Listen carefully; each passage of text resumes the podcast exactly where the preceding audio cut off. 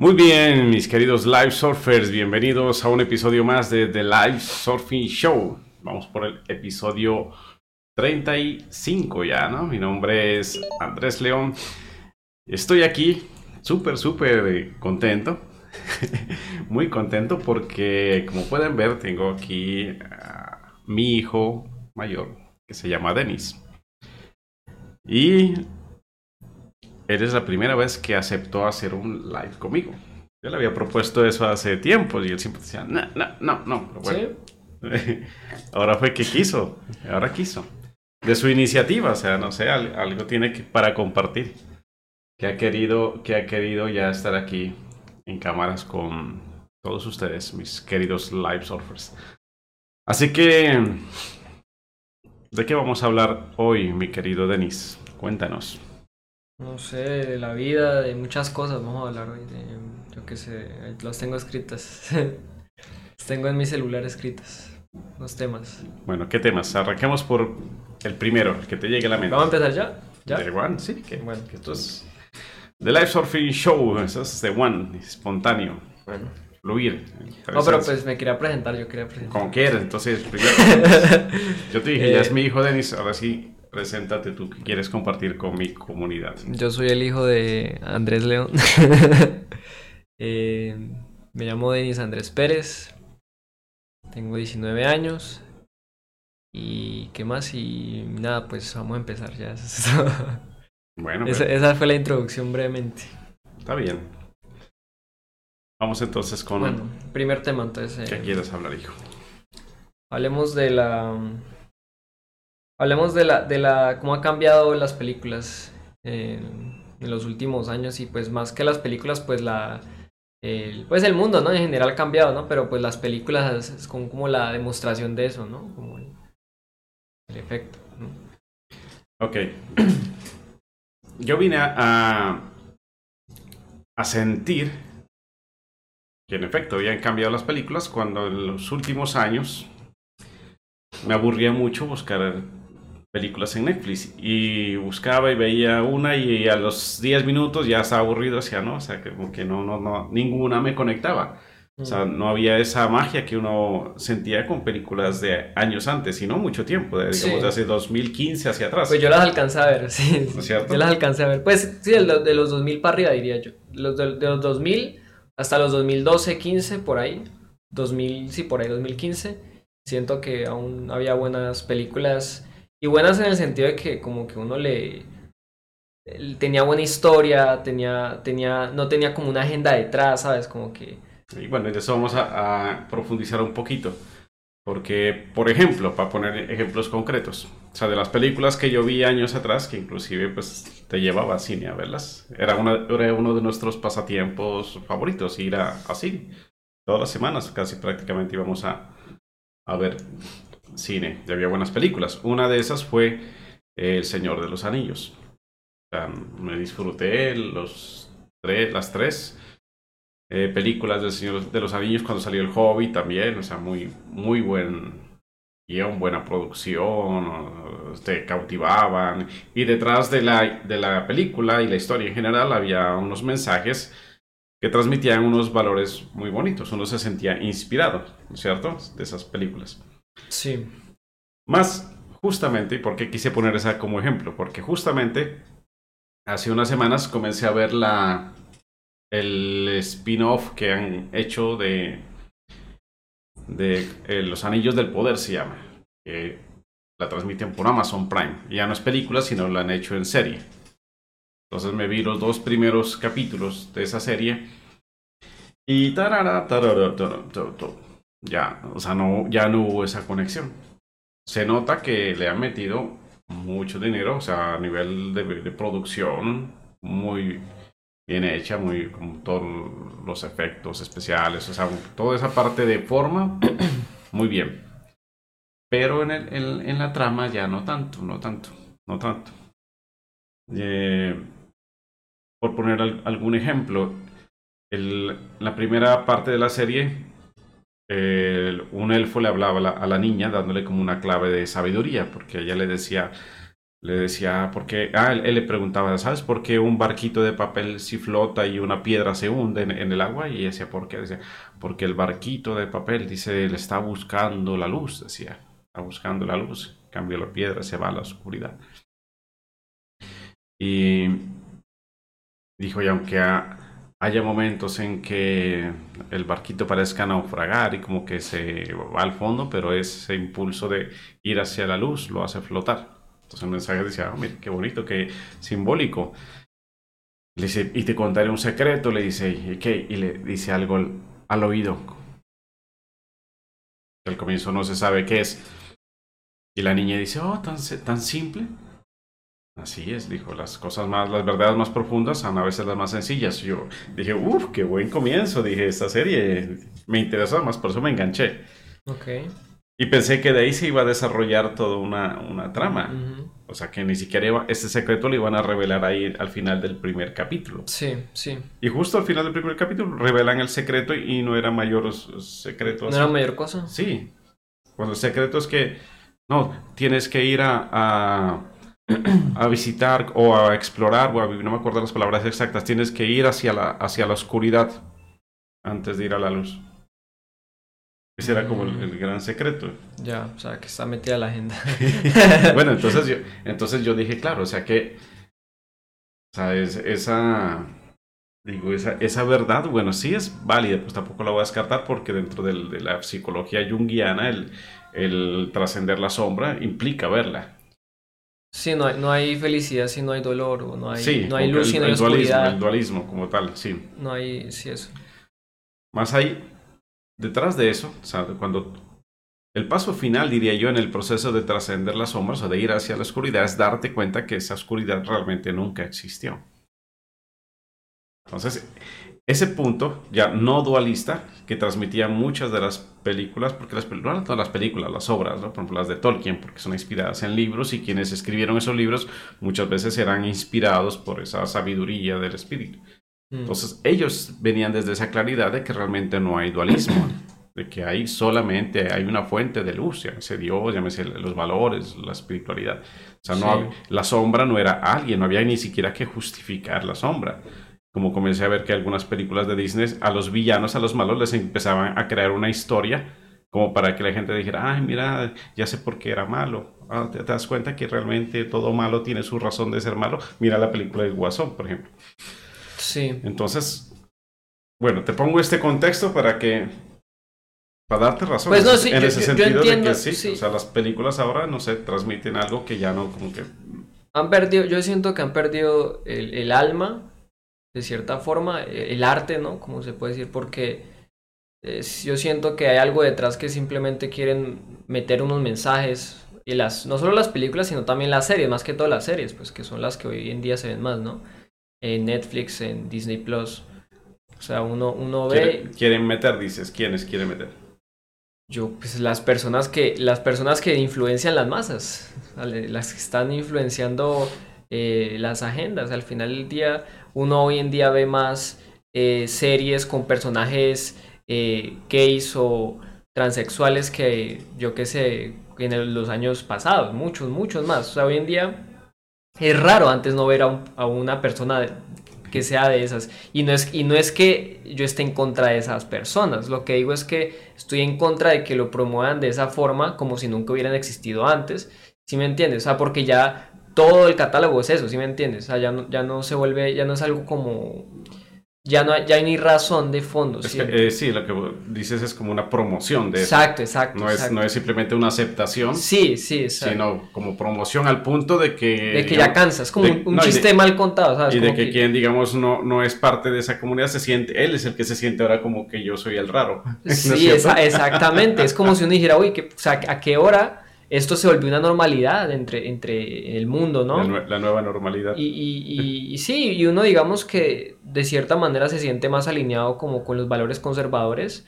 Uno pues no es que uno se sienta, o sea, uno dice, entonces todo lo que crecí, me cría los valores, entonces están mal. Porque todo el mundo está con lo otro lado, ¿sabes? Como y ahí viene otra vez esa pugna entre, el dualismo, entre... Claro, pues ahí ellos ganan porque nos, nos logran dividir en ese aspecto. ¿Quiénes ellos son ellos? los de ellos. Pues yo quiero, yo quiero que, esto no lo van a tirar de YouTube. o sea, no va a poderme aquí a, tirar nombres porque pues no, no es la idea. Pero pues yo... No, pero, pero es en general. no, pues yo diría que... Porque eso, eso que estás hablando es algo que está en la mente de muchas, muchas personas. pues yo creo, que, yo creo que, o sea, si alguien tiene algo de conciencia, pues yo creo que se debe dar cuenta de que, que hay alguien que está manejando, no, no, no solo una persona arriba, sino pues digamos un grupo de personas que están manejando los hilos del mundo, ¿sabes? Que, que hay cosas que pasan y, no tienen sentido aparente y no voy a decir las cosas pues porque no quiero que esto lo bajen. Que se vuelva todo conspiranoico. Sí, no, y no, no, es conspiranoico, pero, pero es que mira, uno hoy en día habla de ciertos temas y ya el YouTube te coloca strike o te coloca esto, no es así, ¿sabes? O sea, ya como que... las redes sociales. Las verdades se vuelven, se vuelven ya... Te digo que YouTube es de, de, las, de los, como que tiene su, su flexibilidad pero hay otras que sí medio nombras algo que no está en esa línea que se digo baneado. Sí. Yo que sí, es, es verdad, pero pues, pues la idea no es como ponerse a decir muchas cosas que luego lo terminan pues... Me tumba mi canal.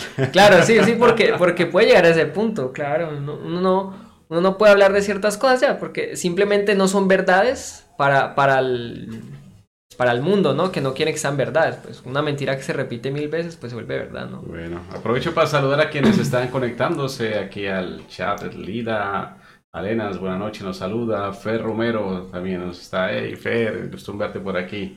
Nos dice que bueno que este padre hijo hablando muy bien. Felicitaciones. Abrazo grande para ti. Ah, bueno, yo, me he acostumbrado a leer el chat, pero ahora, gracias a un plugin que bajé, aparece en pantalla, o sea que eh, ya no necesito leerlos, pero bueno. Gracias, Fer. Gracias, Lida, por estar aquí. Entonces. Gracias. Eh, ellos, esa, esa élite, esos que controlan los hilos del mundo, ellos son también seres humanos. Yo sé, no, yo sé. Y, y, desde el punto de vista de ellos, ellos están haciendo seguramente lo que ellos creen que es mejor para la humanidad. Porque, o sea, si uno se coloca en sus zapatos, uno, posiblemente estaría haciendo lo mismo si uno está en esa posición realmente. Porque es una posición de, poder absoluto, yo diría. Y, uno dice, bueno, uno si está en una posición de esas, uno al final termina viendo a, los demás como hasta, es que como, como pues yo qué sé, pues hormigas o, ganado tal vez, ¿sabes? Como que uno no puede matarlo tampoco, pero pues tampoco dejarlo libre, más como mantenerlo ahí. El control. Claro, mantenerlo ahí, que, como que piensen que sean libres, sigan haciendo las cosas, uno les paga pan. O sea, libertad entre comillas, pero, pero hasta qué punto es la libertad, ¿sabes? Porque, o sea, la libertad llega hasta, hasta donde uno... O sea, si uno, digamos, uno tiene mucho dinero, por ejemplo, uno tiene mucho dinero y uno quiere, yo que sí, ir a cierto lugar, no importa qué tanto dinero tienes, pero si ese lugar el gobierno no quiere que tú vayas ahí, no vas a ir ahí, ¿sabes? Es, así, es, tu, tu, poder, digamos, llega hasta cierto punto en ese aspecto, en esos em, élites, pues diría yo. hablando precisamente del Señor de los Anillos, el simbolismo era el anillo. Ese anillo era, habla de ese poder, dinero hasta cierto punto político, en otro punto el poder. Sí. Y por eso era tan el, el precious, como le decía. Sí. O sea, que quien, tenía, quien tenía el anillo empezaba a sentir ese poder y eso corrompía el alma de quien lo tenía. Sí, precisamente, exactamente. Entonces, eso es lo que pasa con el poder. Entonces, mm. estos hermanos nuestros que están ahí, que son favoritos del egregor global, pues simplemente son víctimas de ese anillo. En últimas, sí. En últimas, en últimas sí. O sea, yo no digo que la, solución sea acabarlos y, revolucionar y no sé, o sea, esa nunca ha sido la solución y la historia yo creo que lo ha demostrado. Mm, sin embargo, yo sí pienso que, pues como estamos en cuerpos vivos y andantes y, y pensamos y racionamos y todo, pues tiene que haber cambio, ¿no? Que el cambio al final del día pues es algo eminente en, todos nosotros y, pues yo no, yo no sé cuánto tiempo tardará este cambio de, de era pues de, élites y de, y de esto todo como muy en las sombras, ¿no? Un poco. Últimamente no tanto ya, pero pues no sé qué seguirá después de, de, de esto, ¿no? De la de, Quiero hacerte una pregunta, Denise, porque pues aprovechando que estamos aquí, dos generaciones.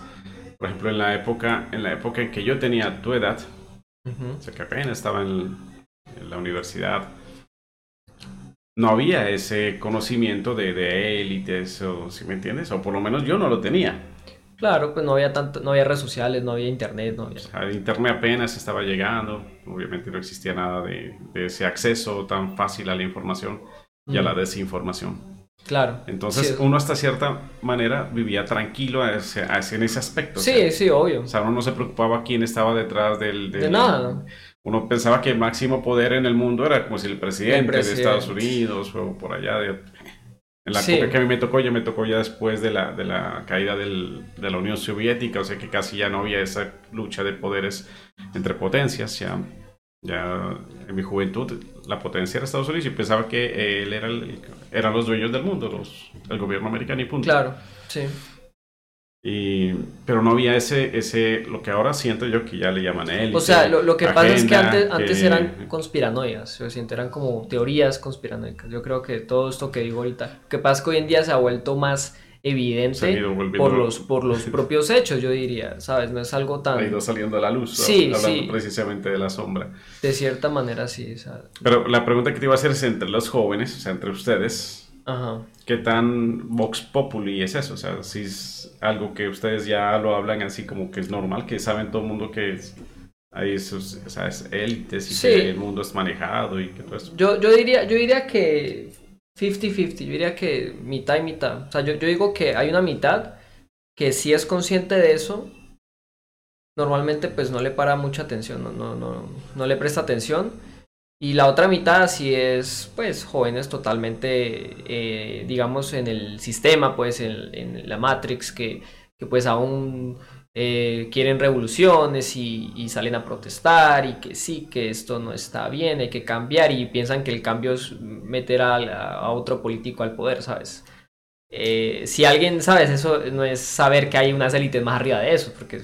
Que son los que hacen que estén ahí. Claro, o sea, de derechas e izquierdas. Siguen siendo, sí, o sea, eso es lo que digo. Entonces, sí los hay, sí los hay. Ah, sí los hay, pero, pero aún, aún no hay un medio en los que se pueda tal vez... Eh, escuchar tal vez eso, porque no se puede hablar de eso, ¿sí me entiendes? Viene el punto, o sea que ahorita que empieza a ser más Vox Populi este tipo de ideas, llegan precisamente... Los medios. Los medios a... a, mm. es de eso ya no se puede hablar. Claro. Y entonces se repite la historia, porque en la, en la antigüedad, cuando uno iba a hablar, en la época de la Edad Media, entonces si uno iba en contra de lo que la iglesia decía, pues también te censuraban. Y la censura era la hoguera. Era muerte.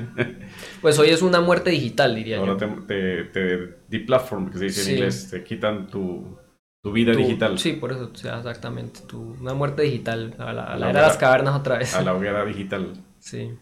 Bueno, entonces. Básicamente si uno, si uno ve los patrones de la historia, entonces el hecho de que, el hecho de que después de, esa, de ese oscurantismo que incluso se le llamó hacia esa época de, nuestra historia, vino una época del iluminismo y el renacimiento y todo eso, tan, que hubo un gran desarrollo en la humanidad. Entonces, eso que nos muestra que puede pasar ahora, después de que ya se termine esta etapa. Pues claro, que, que vaya otra eh, renacimiento, como luego en su época, más moderno, pues, ¿no? Eh, pero pues, pues yo creo que aún falta, ¿no? Yo creo que aún estamos en la, en la era del, de la batalla, pues en la era como que aún se viene lo bueno, ¿no? En la, crisis, como le digo yo, sí. donde todavía lo viejo no termina de morir y lo mm. nuevo todavía no acaba de nacer. Sí, aún hay una batalla y se, y se puede ver en, los propios países, en las propias, sobre todo aquí en el, en el oeste, en el continente americano, se ve como hay una constante batalla entre, entre la izquierda y la derecha y pues ahorita pues yo siento que pues se, ve porque la mayoría de países son izquierda ahorita en, en, América. Y, hay un, hay un 50-50 división en todos los países yo pensaría. en, más exactamente. Y pues Estados Unidos se lo ve mucho mucho más. Pero pero sí pues en, en, pero sí pero pero eh, sí hay mucha división en, hoy en día de ideas, diría, ¿no? Y al final eso es lo que ellos quieren, pues eh, dividirnos, pues para que acá pues nos peleemos entre todos y, ellos pues reídos arriba, ¿sabes? O sea, al final ese es el objetivo cumplido, ¿no? División, divide y ganarás. Divide y vencerás. Divide y vencerás, sí. Vuelve y juega, pero quien, ya se da cuenta de que hay unos ellos,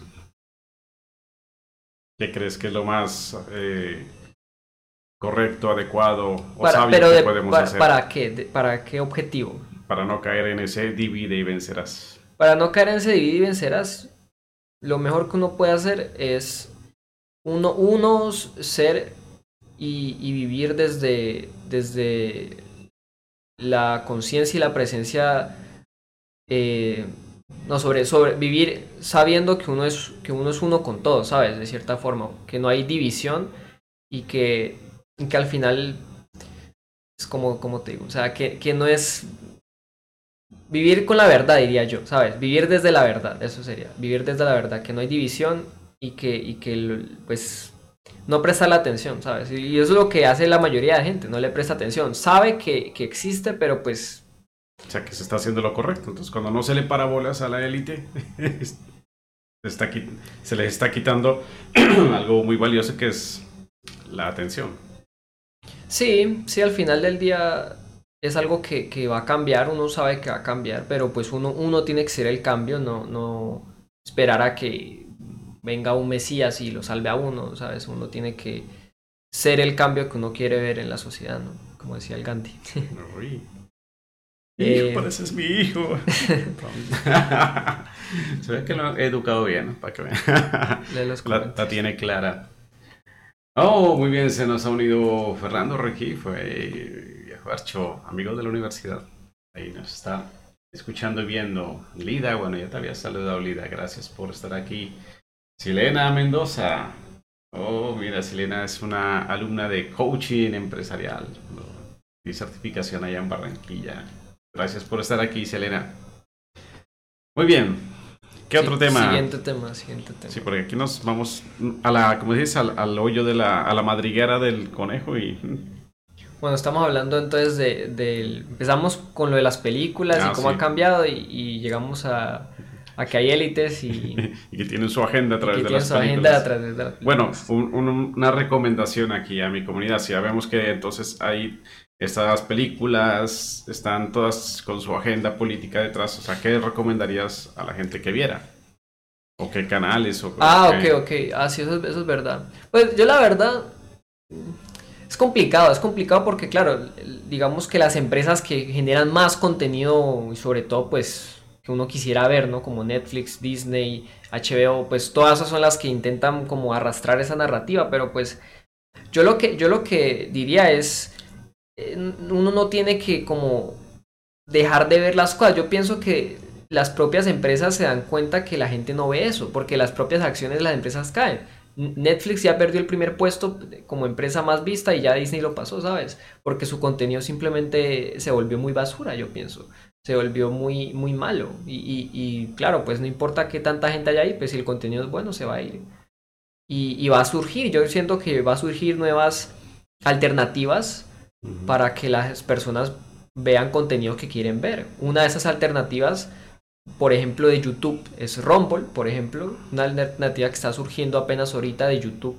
Y yo pienso que como esa tal vez una, una sí va a surgir competencia a Netflix tal vez o a, Disney o a estas algo diferente lo que Rumble es, es de videos Rumble es como sí es como, YouTube, un YouTube sin censura sin censura sin censura en ese aspecto de sí de que uno puede hablar de muchas cosas sin que lo en Estados Unidos hay, hay, una cadena llamada Daily Wire. Daily Wire también es pero esa es, pero esa, es más política. por eso digo, es que tan sin censura eso, más bien también hay una agenda, sino que es una agenda derechista. Mm, yo lo que pienso es que la agenda de este momento de izquierda es demasiado izquierda ya. Que, que, lo que hoy en día se dicen que es derecha ya se ha vuelto más centro, ¿sí me entiendes?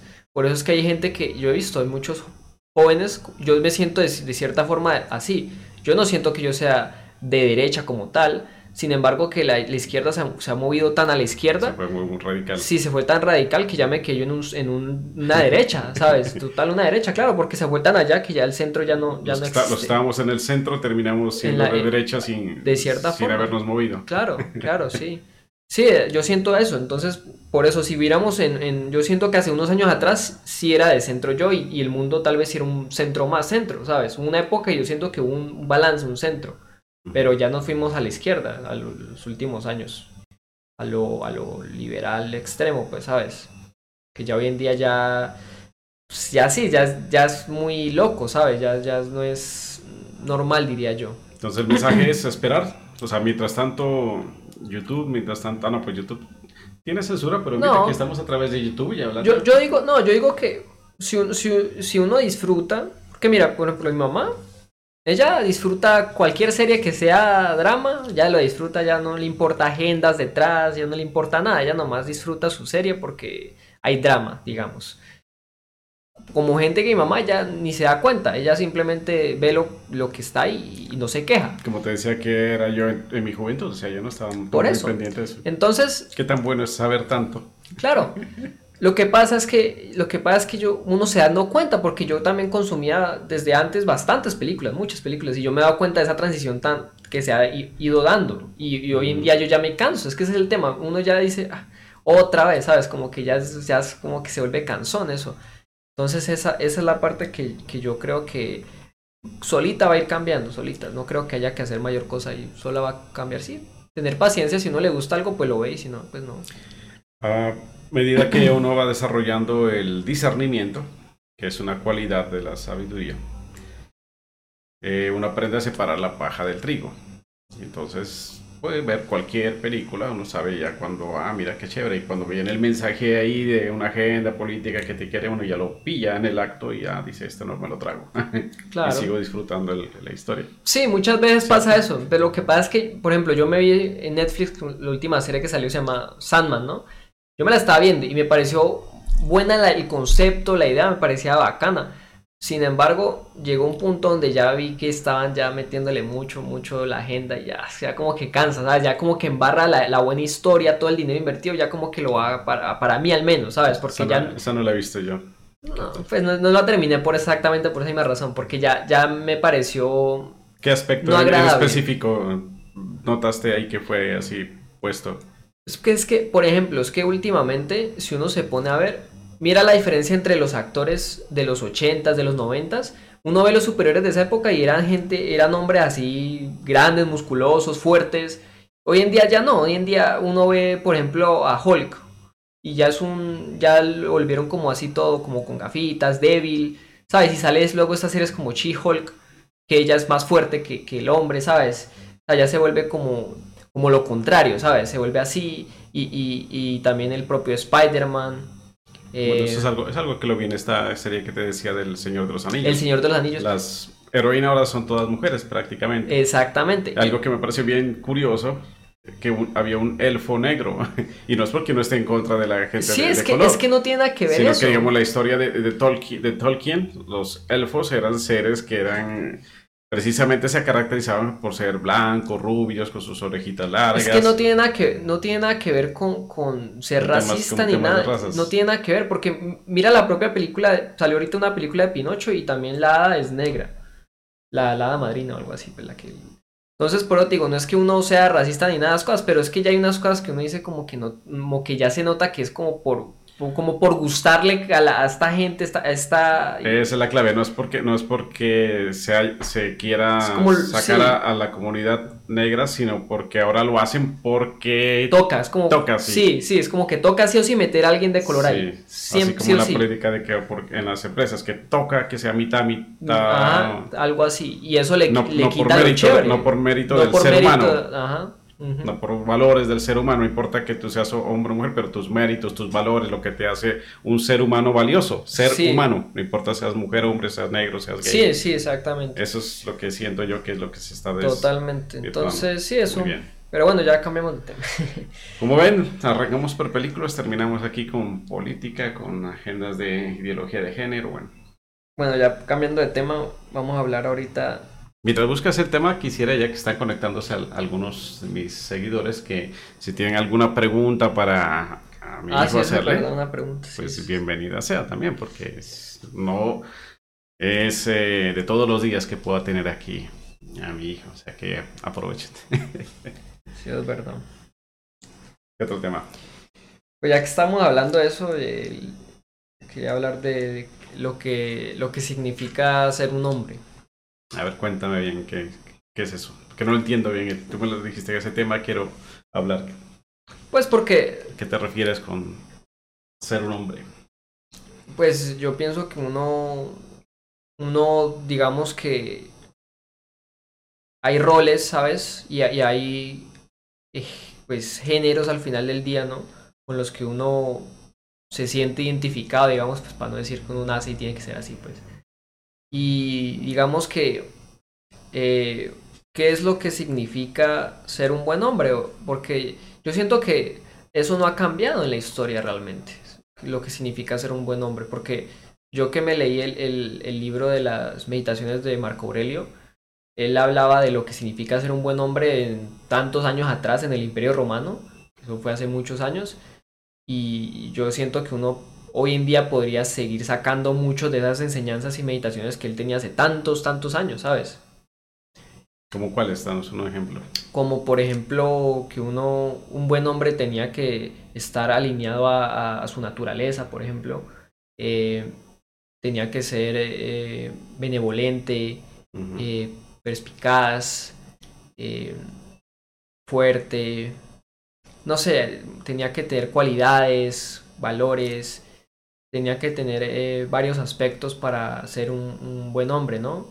Y, pues él lo explica de una manera pues muy, mucho más detallada, ¿no?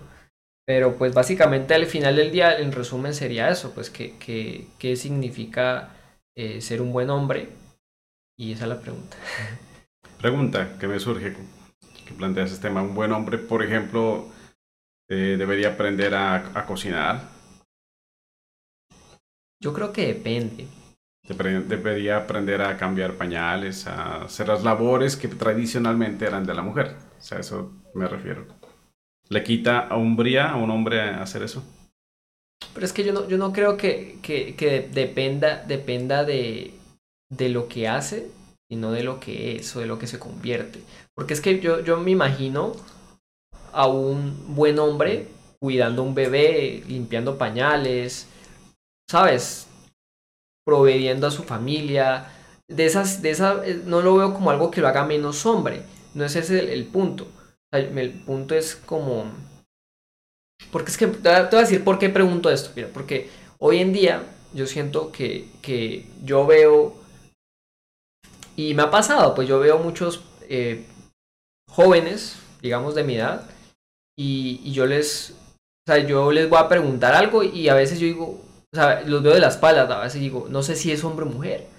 No sé, y, uno a veces dice como que, ¿será que le digo amigo, amiga? No sé, ¿sabes? No sé si es hombre. Claro, entonces, y, y, lo peor es que si uno dice lo que no es, a veces se ofenden. Y, yo no creo que eso sea, no sé, un punto, y, mi punto es que yo siento que un, ya no se distinguen los géneros, ese es el punto que estoy mm. intentando lograr, ya, ya no sé si es hombre o mujer y si, si tal vez digo esto lo va a ofender. Y entonces ahí es donde viene mi pregunta, o sea, ¿qué es lo que hace que un hombre sea un hombre? Porque yo soy hombre, no puedo hablar que esa es una buena mujer porque no soy mujer y no me siento como mujer tampoco. Entonces la, la, pregunta es hacia, digamos, hacia o Sea, estamos, estamos hablando, digamos, del género masculino porque, pues obviamente, y la otra vez a colación porque sos hombre, como dices. Claro, y lo digo también porque... No quiere decir que no es que no debe haber buenas mujeres también, debe haber... No, obvio, total, total. Pero, pero yo pienso que depende que haya buenos hombres, que a, la final también haya buenas mujeres también. Claro. Van de la mano, yo siento. Totalmente. Entonces, entonces, lo que mi punto es que, claro, yo he visto muchos hombres que no, no se sienten mujeres tampoco, pero son muy, mm, tal vez como tal vez no digamos como lo que uno pensaría que es un buen hombre, esa es la palabra, porque tal vez son débiles. ¿Como feminados? No, no es, sí, pero no es tanto afeminados, sino corporalmente débiles, mentalmente débiles, eh, o sea, no, no, no, no son capaces de, decirle no a alguien o a una mujer o algo débil así. de carácter. Débil, sí, en todos los aspectos débil. Entonces yo digo, ¿qué es lo que, lo que hace que, un hombre hoy en día se haya vuelto de esta forma?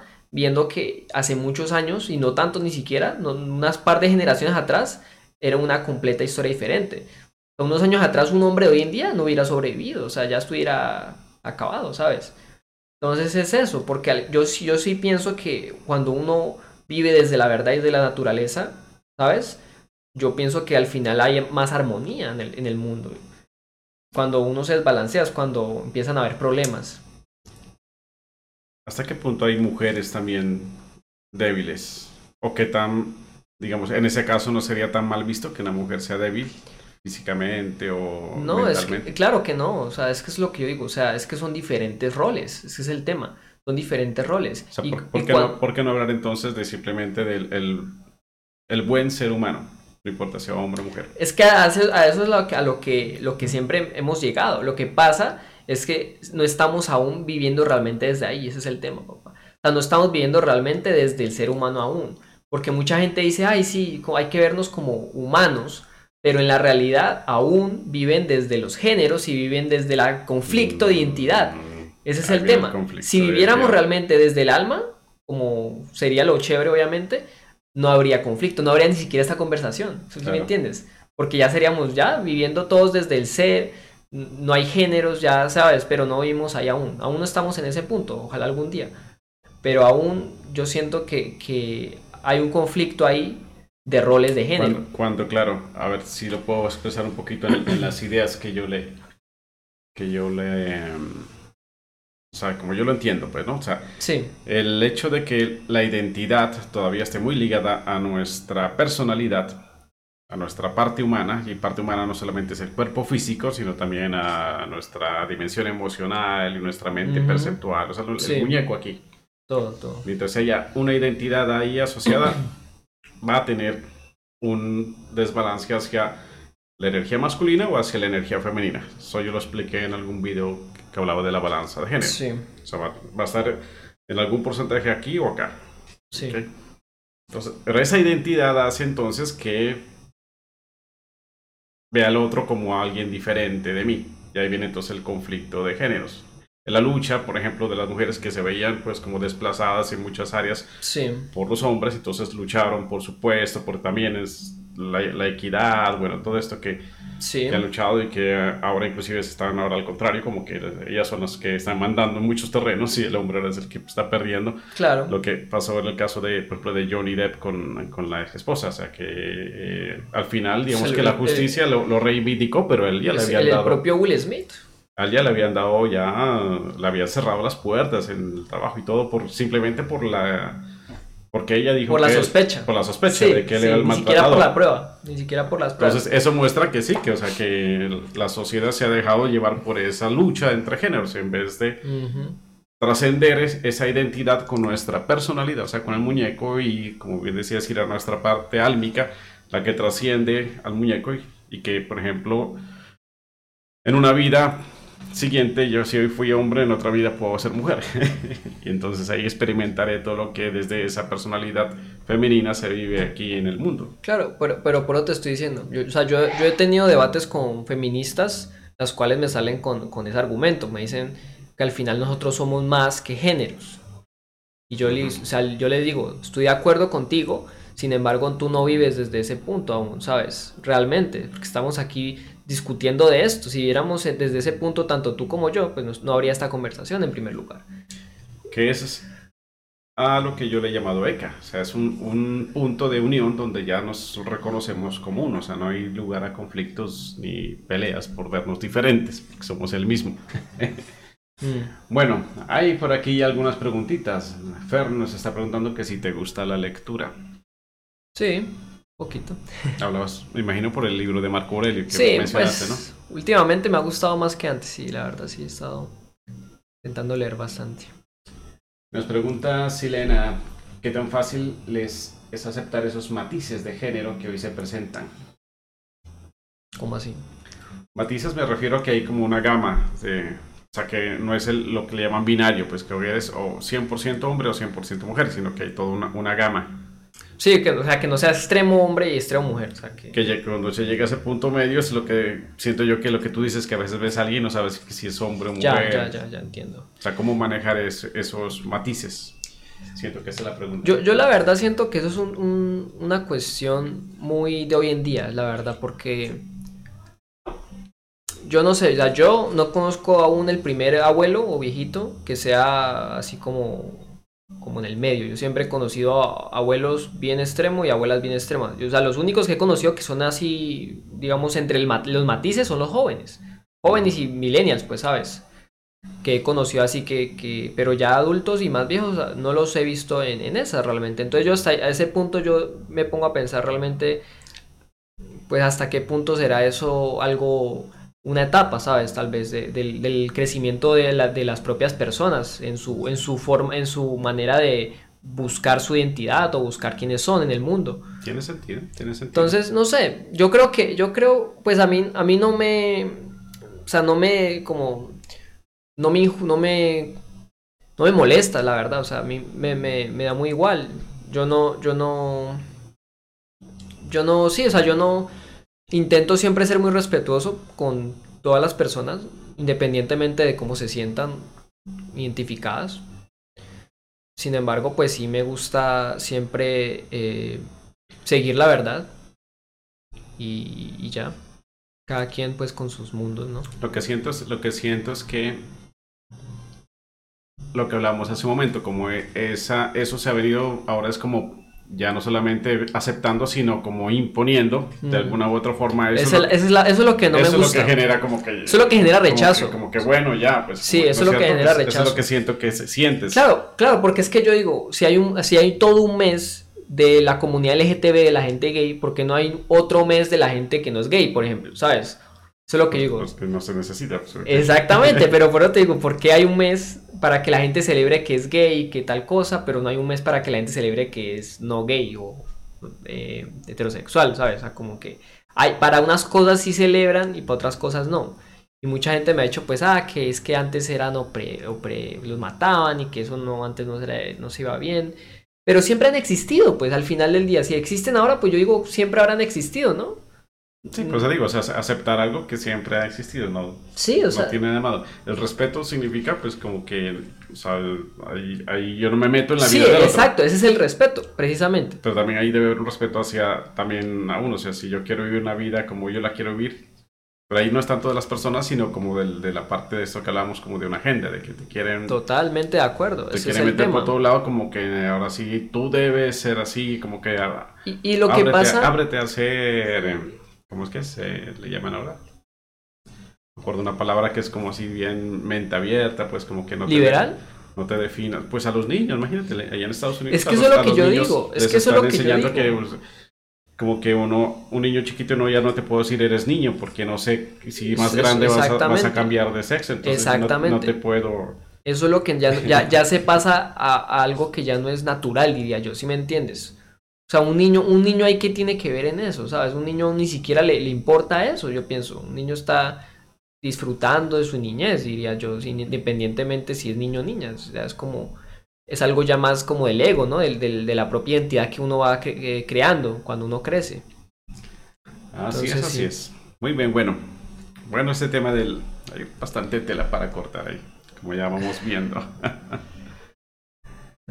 Muy bien. Oh, mira quién se ha conectado aquí. Otro amigo de universidad, Juan Carlos Zambrano. Felicitaciones, Andrés. Dice, muy interesante la temática. Nuestros jóvenes. Un abrazo, mi estimado Juanca. Deberíamos hablar de política. de política, que se enciende esto.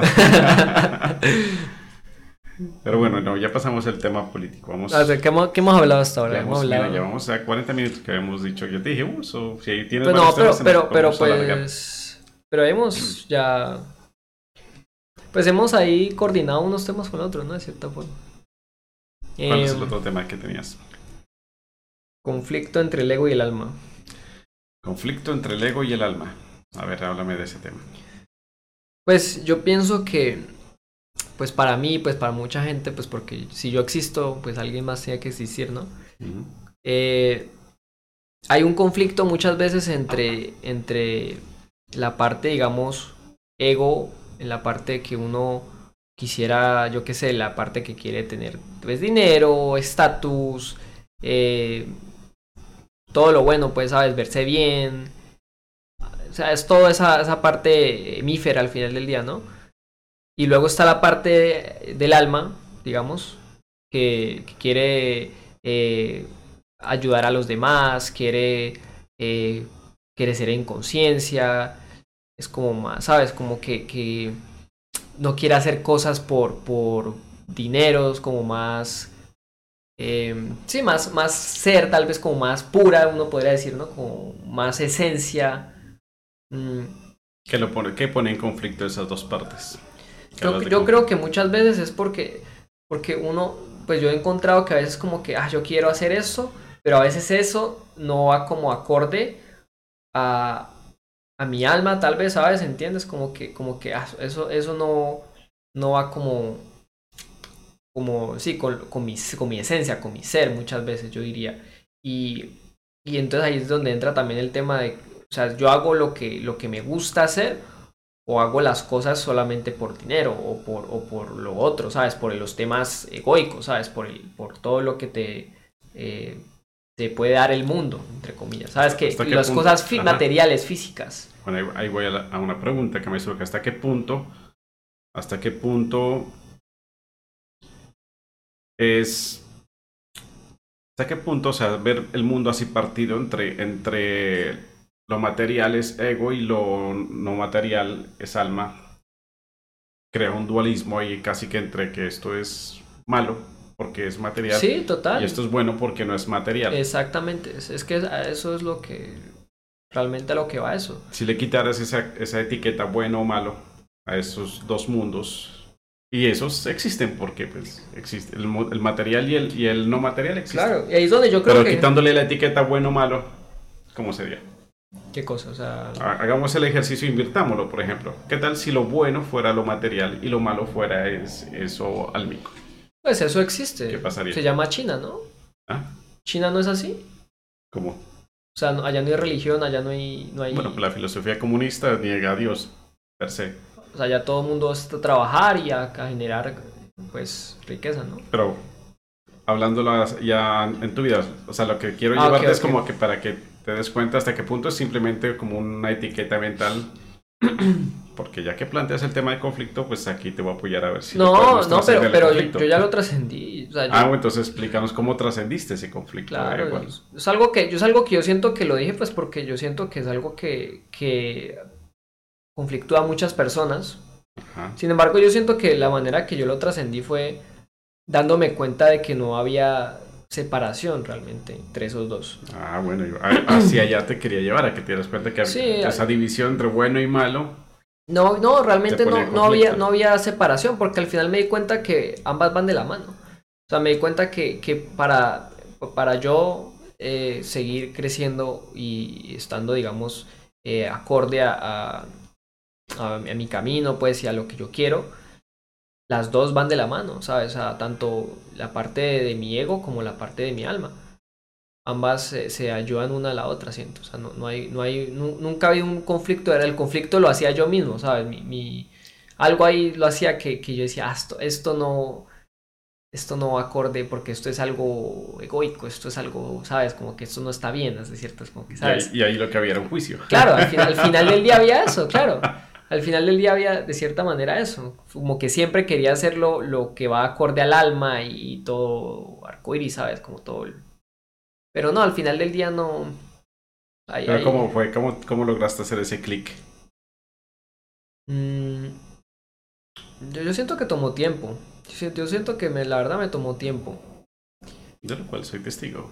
Que tuve que pasar sus crisis de adolescente y en esas. no sé. Le daba sus depresiones y todo. ¿Cómo lograste hacer tu clic? Impresiones. No, tampoco. bueno, pues, pero sí te, se ponía como que no, no, sé qué hacer, que no sé qué, no me hallo, no me hallo. Eh, yo, yo pienso que es un poco volver más al, al tema de, de, la naturaleza, ¿sabes? Yo siento que estaba viviendo, como muchos jóvenes viven tal vez hoy en día, desde lo que no es natural. Porque es que hoy en día... ¿A qué te refieres con natural? Que es que hoy, hoy en día muchos jóvenes viven nomás metidos en, redes, sentados todo el día en un computador, ¿sabes? O sea, o sea, están haciendo cosas que, que no, el cuerpo no responde bien, pues porque no está diseñado para estar sentado todo un día en la misma posición viendo una pantalla, ¿sabes? Eso, eso, no, eso al final del día lo, lo va acabando a uno, de, de, en la parte egoica, sobre todo en la parte del cuerpo, en la parte de lo que, lo que uno es. Entonces empecé a trabajar fue en, mi ego, diría yo, no tanto en mi alma, porque mi alma siento que tal vez ya había trabajado más. Entonces, ¿qué es lo que primero que se me metí al gimnasio? O sea, empecé a volverme fuerte físicamente y por ende luego mentalmente, poco a poco. Pero sí, o sea, básicamente trabajar en... en... O sea, lo natural para ti es eh, tu parte física. Y todo, la, todo lo que es física, todo, sí, lo, que todo lo que es humano. Que es tu parte egoica, digamos, porque es tu personalidad. sí. Tú comenzaste a trabajar, trabajar es hacer ejercicio, ¿qué más? Sí, o sea, volverme, volverme fuerte, empezar a, colocar, a ponerme en situaciones eh, eh, incómodas pero naturales con, con, personas, ¿sabes? O sea, con, con gente, con, con, personas, porque es muy diferente uno hablar con alguien a través de una pantalla que hablar uno. Ah, salir a la calle, socializar. Pues claro, es, es complicado. Y no, no es tanto el salir a la calle y socializar, porque pues yo puedo estar estudiando en, en, algún lugar y ahí veo personas todo el tiempo tal vez, pero no necesariamente el, ir a un lugar con gente me ayuda a seguir creciendo como persona. Es algo que nace de uno, el, querer crecer como persona. No es, no es, algo que uno como que esté ahí y por estar ahí automáticamente ya como que voy a, a, mejorar, no. No, porque hay mucha gente, y yo también lo he visto en el, colegio o luego pues en, los estudios, eh, había muchos pelados que pues iban allí, pero todo el tiempo estaban metidos en su mundo, en su celular, o sea, no... Iban a calentar silla, como se dice. De cierta forma, claro, a cumplir, a cumplir con lo que les toca cumplir, pero, pero pues eso no, no, no los está haciendo crecer como personas. Cuando dices crecer como personas, ¿a qué te refieres exactamente? A crecer, a crecer como, como seres humanos al final del día, ya sea, si, si sea pues por, por... Es que yo creo que es diferente el tema crecer por estudios a como persona, porque es que Listo, uno vaya a aprender ciertas cosas, ¿sabes? Uno aprende cierta información, listo, la aprende, la estudia, tal. Pero es diferente eso a, crecer como, como teniendo experiencias humanas, ¿sabes? Porque es que, digamos que la información pues está ahí y siempre estará ahí. Pero, pero lo que uno vive como, como humano en el momento, ¿sabes? El tener una conversación contigo, por ejemplo, con alguien así que uno no conozca, eh, ayudar a alguien que lo necesita, eh, servir a alguien, no sé, sabes, tantas formas que uno puede eh, ser, ser de uso eh, y eso es lo que al final yo creo que genera esa, ese sentir de crecimiento, que cada día me mejoro, cada día veo que, que antes no era tan bueno haciendo esto, pero pues a medida que lo fui haciendo fui mejorando de cierta forma, pero pues como te digo, o sea, yo siento que esas cosas nacen de uno y no por la situación en sí, a veces. A veces lo que pasa es que la vida te pone en situaciones cuando uno no las pone uno mismo, diría yo. Si, uno no se, si uno se propone a mejorar uno mismo, yo creo que la vida propia te, bueno, te pone la situación más dura para que, para que salgas, que salgas sí o sí. De confort. Claro. Entonces es, es un poco eso, es Mejor hacerlo voluntariamente a que la vida te dé su tu patadita de la buena suerte. Sí, claro, obviamente, obviamente. Ah, pero es complicado y, muchos pelados por eso también los veía y están metidos en, el, en las drogas. En... Sí, o sea, están desde, desde, porque es lo que te estoy diciendo, volviendo al punto. Yo pienso que hoy en día no estamos viviendo desde la naturaleza y por ¿qué eso. Consejo, ¿Qué consejo le darías a los jóvenes que en este momento se encuentran así conflictuados entre su ego y su alma y quizás ni siquiera saben que tienen un alma, pues simplemente se sienten conflictuados. Mm. Y eso los lleva muchas veces a, caer, sí, en drogas. ¿Qué consejo le darías a esos jóvenes que están en esa situación? Yo pienso que es complicado porque es, es, algo tan, tan desde las bases, diría yo, que estás cementado, todas esas cosas, porque es que yo desde, desde el colegio, yo me acuerdo que yo tenía muchos amigos o compañeros pues que como no tuvieron ciertas bases de crianza desde, desde pequeñitos, fueron muy susceptibles a caer en, malos hábitos, en malas eh, juntas, en todas estas cosas. Entonces es complicado, depende de, la persona, que tan, eh, digamos, pues lejos esté en ese, en ese camino, ¿no?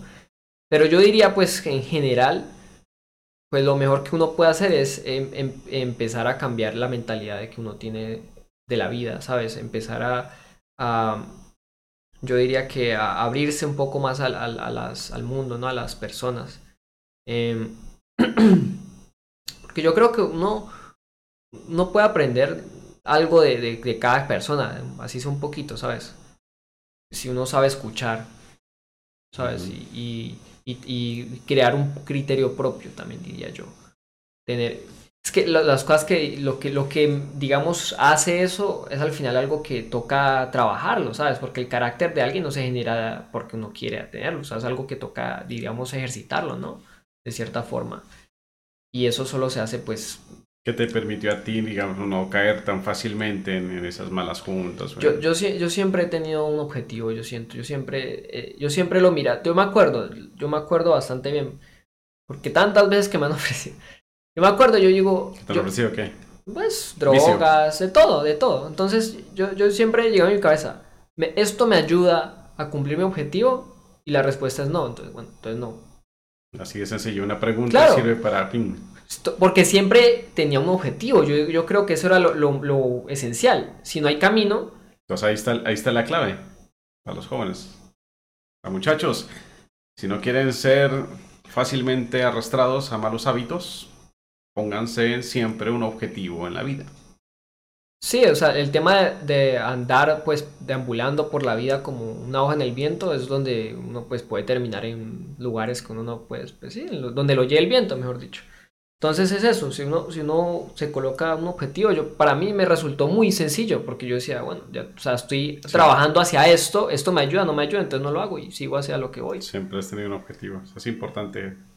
Y, y, ese objetivo ha cambiado, ha cambiado muchas veces, ha cambiado, no es tanto el, el, el, el siempre es tenerlo, yo pienso que es tenerlo, eso es lo que ha ayudado. Que no, no necesariamente debe ser siempre el mismo, pero tener siempre un objetivo sí, siempre, siempre llevar un objetivo en mente que al, y que al final del día pues ha ido creciendo, al final digamos el objetivo detrás de, del, del... O sea, el camino tal vez siempre ha sido el mismo, pero mi mentalidad hacia el camino ha cambiado durante el camino. O sea, me ha hecho crecer de cierta forma. El, hecho de tener tantos objetivos al final me ha llevado tal vez a uno más grande que ni sabía, ni sabía ¿sabes? En ese aspecto. Entonces, sí, es, es eso, yo diría. Uno no, tiene todas las respuestas, y sobre todo uno siendo joven, obviamente. Es claramente que uno no, se las sabe todas, pero, pero hay que saber escuchar, yo diría, a la intuición, pues a, lo que... que ahí viene la parte álmica. Claro. esa parte que te dice, este es tu objetivo. Mm. ¿Cierto? Entre, como tuviste la oportunidad de estudiar aquí en Colombia y en Estados Unidos, ¿dónde viste más que había ese, esa, entre los jóvenes, como se caer más fácilmente en, malos hábitos. Aquí o allá. Mm. ambos lados, en ambos lados. Yo diría que en ambos lados. Yo lo que, lo que pasa es que en Estados Unidos yo, yo creo que es más complicado que acá. ¿Qué cosa? Yo siento que hay, hay, de, hay igualitario en, en, tema de vicios y en drogas, pero pues yo diría que allá es más difícil que acá. Porque es que acá al menos... ¿Es más difícil qué cosa? El tema de, de mm, seguir adelante o, de lo, de ponerte un objetivo. Porque es que, porque es que mira. a ponerte un objetivo es más difícil allá que acá. Sí, porque es que, porque es que mira, allá la mayoría de pelados americanos, sobre todo, pues no los inmigrantes, sino los americanos, que son la mayoría claramente, ellos nacen allá con todo. O sea, ellos no, no, no tienen nunca que preocuparse por, por nada. O sea, ellos nacen allá con todo y les sobra, ¿sabes? O sea, ellos son una clase alta del tercer mundo, digamos.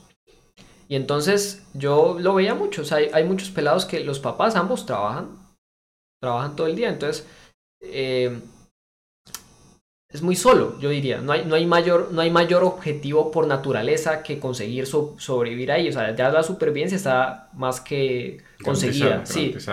Y entonces muchos los encuentro sin sentido allá, los veía muy deambulantes en la vida y eso es peligroso, pues por eso es que allá había tantos suicidios, tantas drogas, tantas cosas y, al final es eso, pues porque no había...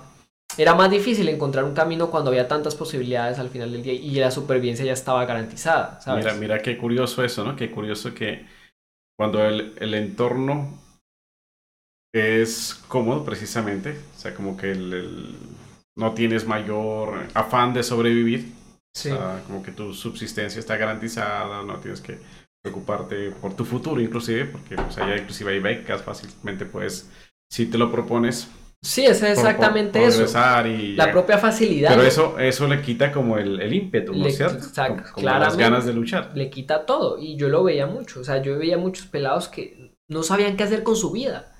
no sabían, porque es que lo tenían todo ahí, lo tenían todo, y, claro, y, como no hay, no hay ese sentido de lucha por, por nada, se sentía sin sentido la vida. Era así de sencillo. O sea, no, no había sentido. El alto, índice de suicidios juveniles. Claro, en cambio acá, por, para bien o para mal, muchas veces esa, esa propia supervivencia le da sentido de seguir a la gente adelante de alguna otra forma.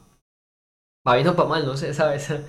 Es algo que, que, yo he visto acá, ¿sabes? Aquí, ah, no sé si voy a salir adelante, voy a sacar a mi familia de la pobreza y lo que sea, pero eso le hace que, pucha, luche por algo al menos, que vaya por un camino. Ahí le pone un objetivo. Claro, lo que, a veces terminan por un mal camino, pero pues, a veces terminan por un buen camino, pero pues al menos hay un camino, ¿sabes? El hecho de que alguien se vaya, digamos, por vías de pronto no muy santas, pues ilegales, metiéndose, por ejemplo, en mafia, cosas así pero tienen un objetivo, digamos, interno. deprimidos no están. Sí, deprimidos no están, eso es lo que digo. Allá la gente sí estaba deprimida. Allá, se deprimen. claro, porque no había camino, ese es el tema. Y por eso es que hay tantos pelados, sobre todo en Estados Unidos, y acá también, pero más allá yo diría, sin, sin sentido en la vida, sin, sin camino. Y por eso es que salen a veces eh, estos eh, hombres como Andrew Tate, pues, o Jordan Peterson, o estas personas que, que como que se vuelven como símbolos, ¿no? De, de, lo que les dan como un sentido a la vida. Les, por eso es que les dicen... Nos inspiran. Sí, exactamente. Les, les dan un camino a, mucha gente. Ellos les ponen el objetivo a toda esa gente. Ah, ahora ya tengo por qué luchar, ahora... Exactamente. ahora hay algo por lo cual puedo mejorar, trabajar y eso le da... Por eso es que han salvado tantas vidas sin darse cuenta, yo creo que muchas personas, ¿no? sobre todo en ese ámbito. Ok, muy bien, muy bien. Bueno, mira que ya vamos una horita aquí de la ESA, que ha sido súper entretenido, se nos ha ido volando, mi querido hijo. Ah, por aquí Fernando nos estaba comentando, decía el caso de Alan Turing, quien trataron de curar su homosexualismo. Tal vez por eso celebran hoy día mostrarse al mundo. Bueno, eso será cuando estábamos hablando del tema de estos, ¿no? De, de todo este tema de la ideología de género. Alan Turing, pues un gran, un gran, en el mundo de la informática súper conocido. Es más, hay un test de inteligencia artificial que se llama el test de Turing. Mm, ya.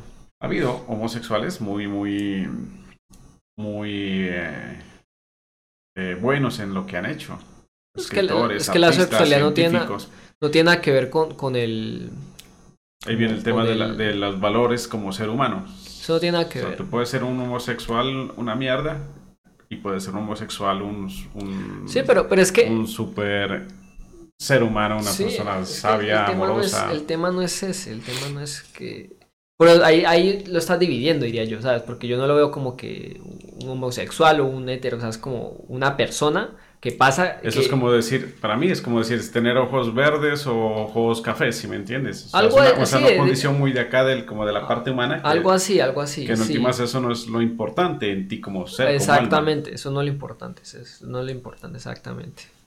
Lo que pasa es que lo hacen como si fuera lo, importante, pues como que eso es lo, Quizás el comentario de Fernando iba hacia eso, o sea, lo celebran porque hubo muchos ataques, pues desde esa misma inconsciencia. Eso es lo que me han dicho, pero pues hasta qué pues, punto. Desde, pues, la misma, desde la misma inconsciencia, o sea, cuando antes eso se veía como enfermedad, se veía como pecado en el contexto religioso. Mira, ya los mormones, por ejemplo, muchos todavía lo tenían muy tapaditos porque eso era pecado. O sea, la iglesia lo prohibía. Entonces, sí, pero... esa, esa represión, como toda ley de física, a toda acción viene una reacción. Entonces, como hubo tanta represión en cierto momento, luego sale con fuerza. Entonces, estamos ahorita en ese momento de que, de que eso se hace, se equilibre. Así lo veo yo. O sea, que ahorita de pronto se promueva tanto y se celebre tanto es parte de esa pero reacción. Es que, pero es que sabes, ¿sabes cuál es el, el tema, mi papá? Es que la razón la cual, por lo que ha sido normal, es que el hombre y la mujer es lo normal, ¿no? Pan, eso es lo normal entre comillas, hasta ahora. Entre comillas, diría entre, Por digo, entre comillas, hasta ahora. Entonces, ¿qué es lo que pasa?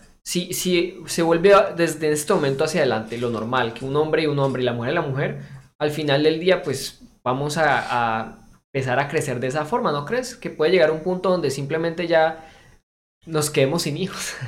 Eh, bueno, el riesgo es ese, ¿no? El riesgo de... Claro, es que al final del día hacia eso va la gente. Pues, de que se extinga la, o haya una, una depoblación fuerte. Claro, es, es, lo que digo, ese es el peligro, pues que al final del día no es tanto el, el hecho de que uno no, no quiera las cosas, es el hecho de que hay una naturaleza al final del día, ¿sabes? Y la naturaleza es que por más que uno quiera y se sienta de una forma, el hombre y la mujer son los que tienen la capacidad de tener vida y si un hombre y una, y si una mujer y una mujer, pues puede que evolucionemos miles de años y haya la posibilidad, no sé, ¿sabes? Pero pues ya es... No sé, yo, yo siento que, que toda la parte física, humana, eso es efecto y que la causa es siempre mental y espiritual. Puede ser, sí. Si de pronto la especie muta y se vuelve así como hay algunas especies de animales que entre de los mismos sexo pueden Por eso procrear. Digo, puedo, digo, puede hasta que, hasta que vayamos hacia esas, pero digo. Pero eso en, para mí no es tan importante. Como para mí lo importante es quién eres como ser, como alma. O sea, y eso se define a partir de tus valores.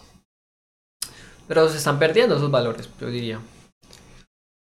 Pero eso sí, independientemente si seas negro, si seas homosexual, o si seas latino, o si seas eh, derechista o es Eso es lo que te estoy diciendo, porque son como cosas accesorias de siempre, forma. Si siempre han existido, antes existían con valores y ahora existen sin valores. Entonces el tema es más bien buscar a ver los valores. ¿Cuáles son? Y el valor viene de la palabra valioso, o sea, ¿qué es lo que nos hace valiosos como seres humanos? Y apuntar hacia eso. Y ahí siento yo que es lo que tú hablabas sobre de trabajar en en mí como persona, desarrollar lo que es de hacer ejercicio, de fortalecer mi mente, de, bueno, todo eso apunta a... Un equilibrio, entre, entre el ego y el alma, pues es lo que digo. A sacarle, a sacarle brillo a, a tu ser. Y, a, y, a, ese camino es que la parte ego, o sea, la parte humana, mente, cuerpo, todo eso, se alinea si también recibe su beneficio. O sea, como ego, es preferible para ti verte así fornido y tal que verte así de. Pero no creas, pues es lo que te estoy diciendo, porque es que hoy en día los, los jóvenes, y, yo, hasta un punto yo también decía, porque yo estaba bien flaco, y, claro, era porque eso era lo que, lo que el, mundo, entre comillas, o toda esa propaganda te hacía pensar que se ve bien. Ese es el tema. Pues por eso digo, es que hay una promoción de que entonces, no hagas eso, de entonces, que no, claro, tantos jóvenes dicen, no, es que eso es lo que, eso es lo que antes era tal vez ser musculoso, pero eso es algo no natural porque uno para ser flaco y así no tiene que trabajar, dejar de comer, peor. ¿Sí me entiendes? Desnutrirse. En cambio, para, para generar, pues, ganar músculo es un trabajo constante. Uno tiene que levantarse y hacerlo y hacerlo, ¿sabes? Y es algo que uno, es algo que lo hace sentir uno bien, es algo más natural del cuerpo. Y como eso te hace sentir bien, al final también somos cuerpo, pues Claro, te da bienestar, la reacción, te da bienestar, bienestar, o sea, generas neurotransmisores que favorecen tu bienestar, la, la serotonina, todo eso. Totalmente. Y, y, cuando uno llega al punto donde ya uno ya ve los resultados y yo qué sé, ya uno se ve así, pues uno dice, no, pues claro, o sea... Te da convicción porque muestra que entonces estás teniendo una gratificación no inmediata, sino que, ha, tomado trabajo, de un proceso. Y eso uno lo valora. Que ha fortalecido tu disciplina, tu constancia, tu perseverancia, o sea, hay un montón, pues digo, valores, valores que, se, valora, que se van... Las cosas que uno las trabaja en ese aspecto las valora. Y el cultivar valores te hace un ser humano valioso. Por ende, un buen hombre. Exactamente. Y si fueras mujer, una buena mujer, si hicieras eso. Sí. Por eso te digo, o sea, eso ya es independiente del, del género. Pues muy bien. Yo creo que hasta ahí, ¿no es cierto? Si no nos queda ya muy largo. ¿O tenías algún otro tema para compartir? No, yo creo que está, está bien, la verdad. Yo creo que está muy bien, pues. Muchas gracias entonces a todos mis queridos live surfers que han querido acompañarnos aquí. Compañía aquí de mi primogénito. Como lo ven, ya está arrancando su camino a cultivar esos valores. Pues muchas gracias, hijo, por haber hecho este live aquí conmigo. Lo aprecio mucho hayas querido compartir un poquito de tu pensamiento, de lo que eres con mi comunidad y con todas las personas que luego ven este video.